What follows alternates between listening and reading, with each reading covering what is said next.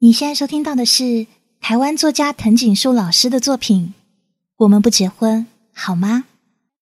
播讲人 N.J. 黑羽。我就不明白了，这画是送给我的，干嘛淑清比我还高兴啊？喂喂喂，新慧，你说这画要挂在哪一面墙上比较好啊？淑清开始用手在墙上比划着。嘴里还不闲着，挂这边呢？嗯，不行，太阳会把画纸照软了。那挂这边吧。哎，不行，不显眼。那挂这好了。嗯，也不行，我起床会撞到。那挂你家好不好啊？我很受不了的说。好啊。但是你要把画拿回去给珍珠男，叫他换喷我的照片，我就挂我家。好啊，那我也顺便叫他一起爱你好了，OK？淑清看了一下我，转身回到自己床边坐了下来，看着我说：“喂，你真的一点都不感动哦？感动？这……”你不感动，至少也应该高兴啊！你想想，这是很多女孩想都想不到的礼物哎。是啊，确实，因为我自己连想都没有想到。即使你不想感动，也没有很高兴，但是至少也要有些感谢吧。淑清，相信我，我真的很谢谢他，真的。我看到淑清，很确定也很无力的跟他说：“可是你真的就一点点、一点点都不喜欢他吗？”喜欢？天哪，又是这个敏感的字眼。曾经这两个字在我跟阿聪之间来来回回扑朔迷离好一阵子，好不容易之前尘埃落定了，好不容易阿聪说出他喜欢我。好不容易，我也确定自己喜欢阿聪。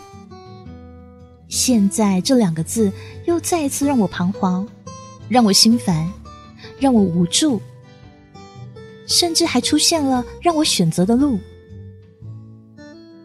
但是我很肯定的告诉自己，我跟珍珠男之间只有不可能，永远都不会有可能的因子存在。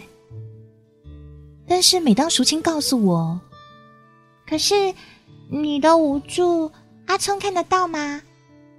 你难过的时候，他人在哪里啊？我对自己跟阿聪之间的信心，确实因为这两个现实的问句而有那么一点点动摇。而且奇怪的是，那天晚上从寿山回到学校宿舍以后，每当我想起阿聪的时候，都会有第二个人影出现。那个影子不是别人。就是阿明学长，这表示什么呢？难道我对学长也有所思念？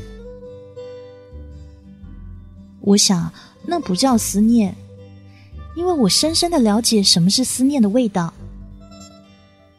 而那个影子给我的感觉却一点都没有思念的味道，反而比较像另一种，另一种。比较，对，就是比较。学长跟阿聪之间已经开始给我比较的空间。这么说来，对阿聪是很不公平的。阿聪并不是故意要跟我保持两百公里远的距离，而珍珠男也不是生来就得到近水楼台的权利，只是因为现实的原因。珍珠男就在我身边。但我心里喜欢着的却是两百公里以外的那个人，所以说，我确定，非常确定，我喜欢的人是阿聪，而珍珠男是我在这无端衍生出来的比较空间里所赋予我的寄托，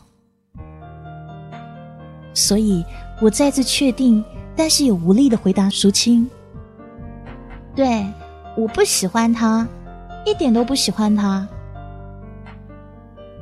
那我觉得你还是打个电话跟学长说声谢谢比较好。可是我不想啊。哎呀，也不是不想，是不知道怎么样谢比较好。哎呦，就谢谢两个字都说不出来哦。哎，不是啦，是，不然你就当做是谢谢他没有用珍珠奶茶当画的背景，不就得了？我，哎呦，不要婆婆妈妈啦！哎，快打快打！淑清就这样推着我走到电话边，指着电话催我快点打电话去道谢。这个时候，有电话进来了。淑清看了我一下，然后转身走回自己的床上。看他的表情，我知道他在告诉我，要我自己把这电话接起来。我很害怕，因为我不知道该怎么跟珍珠男道谢。但是或许应该这么说，我不知道该怎么给自己一个理由收下这份淑清嘴里所说每个女孩都意想不到的礼物。我接起电话，喂，喂，小慧，是我阿聪。当我听到电话那一头是我日思夜想的声音时。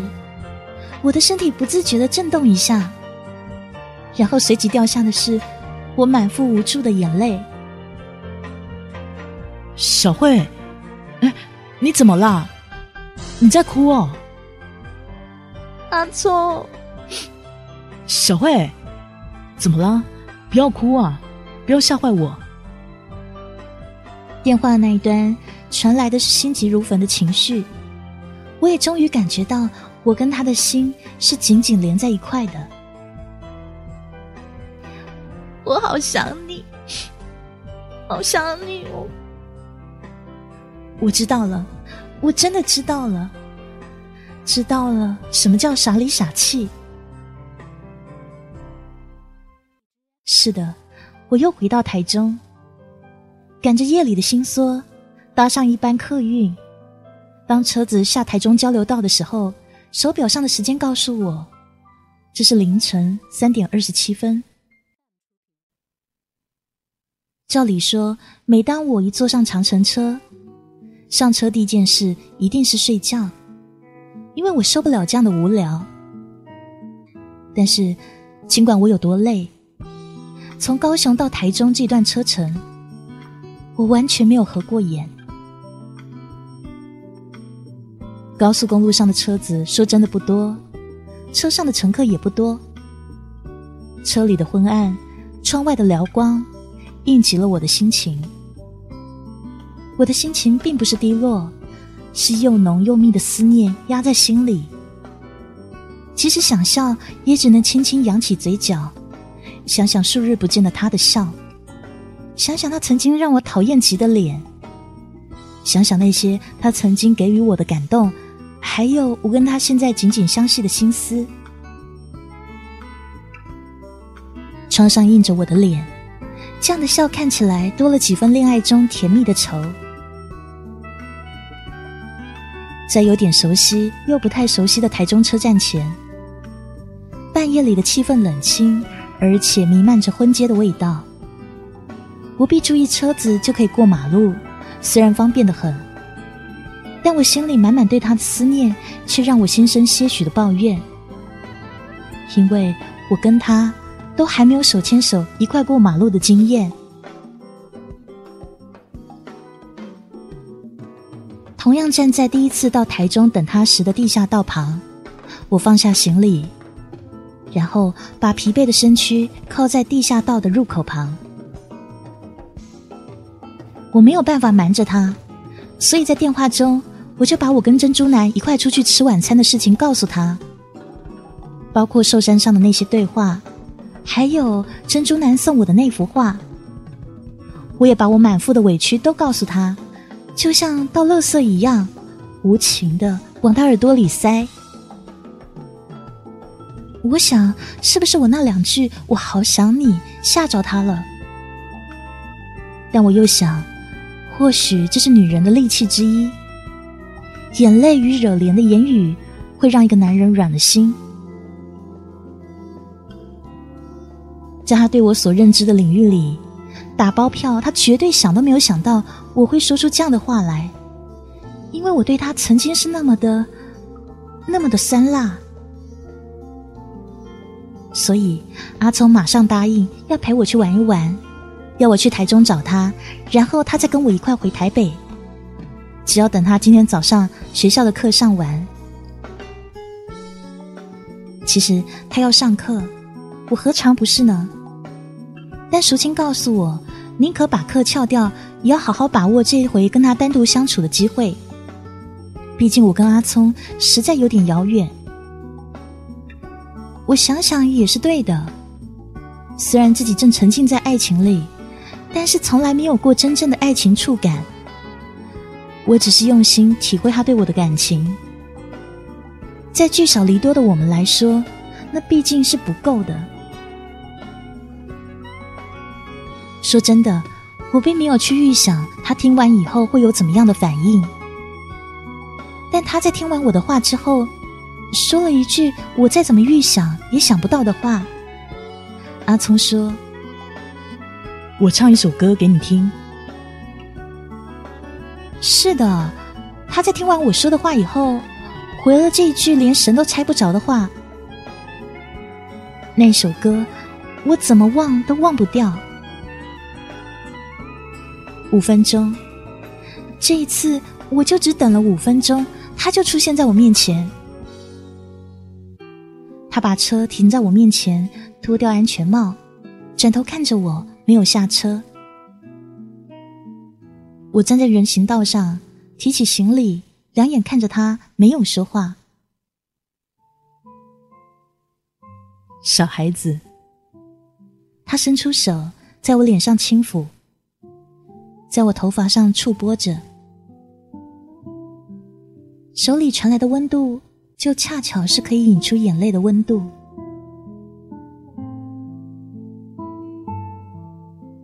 一两台计程车呼啸而过，远处偶尔也传来一些喇叭声。人行道旁的路灯探着昏黄，微风把掉在路上的叶子移走，多了些声音陪伴我跟他被路灯拉长的影子。不知不觉的，居然下起雨。半夜三点五十二分，我第一次在他面前掉下眼泪。随着一阵机车倒下的声音，我的身体掉进一个满是疼惜味道的胸膛里。机车倒了，我说话颤抖着。不管他，他回答。紧搂着，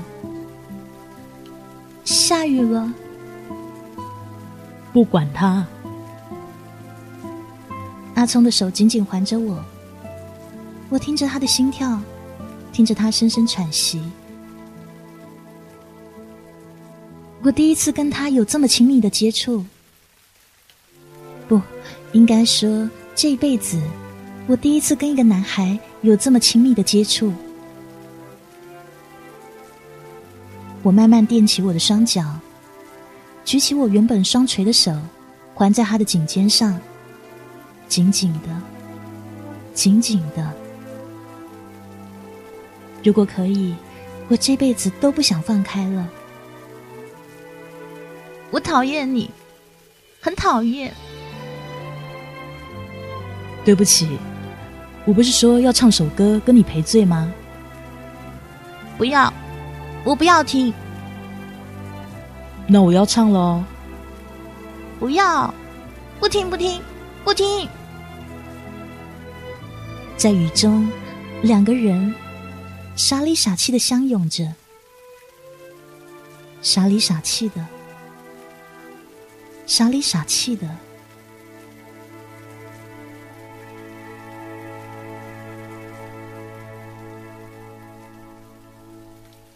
思念并不甜，然而我绝不埋怨。虽然你不在身边，但你的爱真的就在我心里面。其实很久以前我就决定自己不会再变，尽管世事总是难以如愿，我仍相信我可以超越。我背负你的爱，像贝壳与大海，为你多爱点苦，泪也流干也应该。我背负你的爱，一辈子欠你甜蜜的债，因为你的付出。永远比我更慷慨。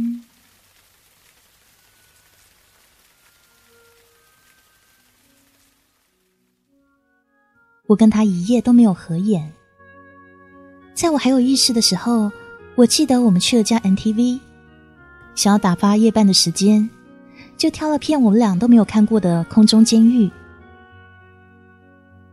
我跟他第一次独处的夜晚，就在一间小小的、乌漆麻黑的包厢里度过了。这样子的第一次，浪漫吗？其实我真不懂什么是真正的浪漫，也没有听过清楚而且众所遵循的浪漫定义。总觉得只要是自己心里漾满了甜蜜的感觉，或者是突如其来某个画面、某段语言。给自己带来震撼，还有激荡，那么那就是浪漫吧。浪漫这东西很奇怪，就算它没有发生在你自己身上，你也会觉得浪漫。只要你的心或你的感觉被小小的触动一下，就像是看日剧一样，男女主角的对话，或是一个柔美的画面，都会让目不转睛盯着电视看的你，不自觉的赞叹。哇，好浪漫哦！但现在这样的事发生在我身上，我的感觉是什么？大概因为这是第一次吧。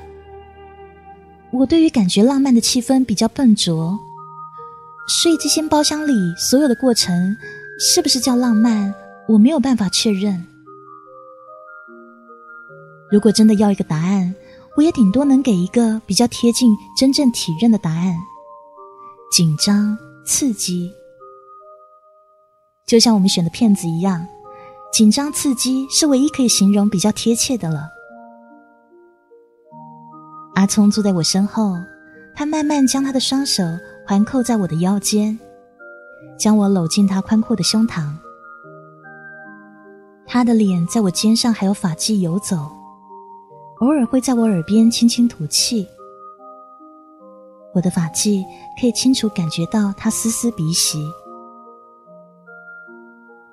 是的，就是这几个情人间又简单又常见的亲昵动作，居然让我脸红心跳的不能自已，心脏就像是搬家了一样，脑袋就像被抽空了一样，我只听见自己紧张的呼吸声还有心跳声。包厢里影片的声音再怎么大，我都像是聋了一样。阿聪，他在发抖。是的，阿聪在发抖。我不知道他为什么在发抖，但真的在发抖。我想，我跟他是不是进展的太快了？所以两个人都不习惯这样的亲密，但是又不想停止这样的心悸。我是不是太随便了？任由他的双唇在我的颊上轻触，任由他的双手在我身上轻抚着，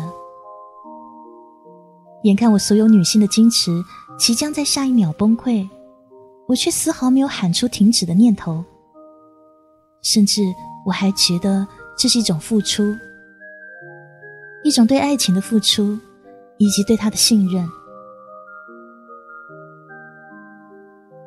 我这才发现自己渴望受人怜爱的那一面是那么清楚，而且无可压抑的。从他指尖传来的温度，他唇瓣晕燎的轻柔，他呼吸间的羞涩，我发现自己是那么需要他这样的甜蜜轻触。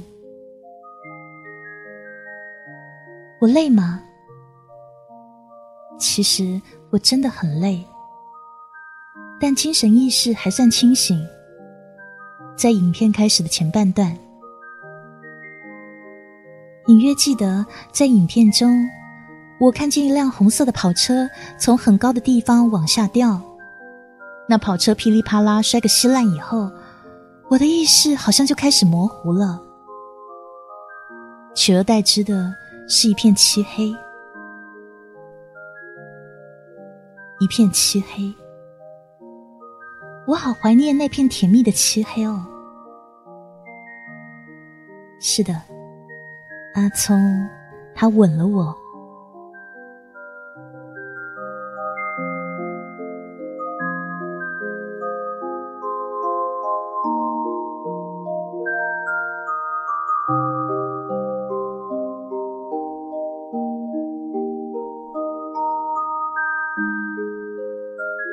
我还在迷糊着。睁开眼睛，我迷糊的发现自己躺在一张陌生的沙发上，身上盖着陌生的被子。环顾四下，是一个陌生的客厅，陌生的窗帘，陌生的摆设，甚至连空气都是陌生的。我努力的回想，回想昨……哦，不是今天凌晨，回想着。我到底是怎么了？我忍着腰酸背疼，从沙发上坐起来，看了一下手表，上面写着十一点零六分。陌生的窗帘外洒进陌生的阳光，混沌中，我猛然想起，在一片漆黑中，我只记得有个人背着我。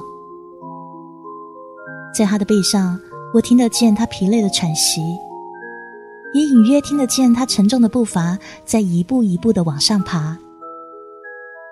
其余的，我像是失忆一样，全都忘了。这里是他家吧？我想，在客厅的桌上，我看见一张纸条。纸条上写着：“小慧，我去上课了。你起床以后，把餐桌上的东西都吃一吃，那是你的早餐。不过，我想那应该是你的午餐吧，因为你昨天晚上坐上机车到躺到沙发上，连动都没有动过，你应该非常累。对了，我十一点半就会回来，我再陪你一块回台北，OK？” P.S. 你到底几公斤啊？阿聪，八点零一分。啊，我到底几公斤？好难为情的一个问题哦。